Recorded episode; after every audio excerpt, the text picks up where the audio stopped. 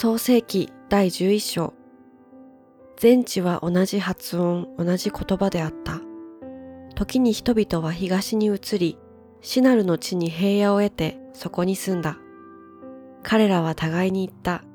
さあ、レンガを作ってよく焼こう。こうして彼らは石の代わりにレンガを得、漆喰の代わりにアスファルトを得た。彼らはまた言った。さあ、町と塔々を建てて、その頂を天に届かせよう。そして我々は名を挙げて、全地の表に散るのを免れよう。時に主は下って、人の子たちの建てる町と塔々を見て言われた。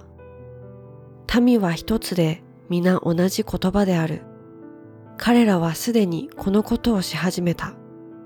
彼らがしようとすることはもはや何事もとどめえないであろう。さあ、我々は下っていって、そこで彼らの言葉を乱し、互いに言葉が通じないようにしよう。こうして、主が彼らをそこから全地の表に散らされたので、彼らは町を建てるのをやめた。これによってその町の名はバベルと呼ばれた。主がそこで全地の言葉を乱されたからである。主はそこから彼らを全地の表に散らされた。セムの系図は次の通りである。セムは100歳になって洪水の2年の後にアルパクサデを生んだ。セムはアルパクサデを生んで後500年生きて男子と女子を生んだ。アルパクサデは35歳になってシラを生んだ。アルパクサではシラを生んで後403年生きて男子と女子を生んだ。シラは30歳になってエベルを生んだ。シラはエベルを生んで後403年生きて男子と女子を生んだ。エベルは34歳になってペレグを生んだ。エベルはペレグを産んで後、430年生きて男子と女子を産んだ。ペレグは30歳になってリウを産んだ。ペレグはリウを産んで後、209年生きて男子と女子を産んだ。リウは32歳になってセルグを産んだ。リウはセルグを産んで後、207年生きて男子と女子を産んだ。セルグは30歳になってナホルを産んだ。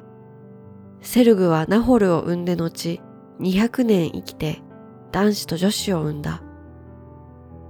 ナホルは29歳になってテラを産んだ。ナホルはテラを産んで後119年生きて男子と女子を産んだ。テラは70歳になってアブラム、ナホル及びハランを産んだ。テラの系図は次の通りである。テラはアブラム、ナホル及びハランを生み、ハランはロトを生んだ。ハランは父テラに先立ってその生まれたちカルデアのウルで死んだ。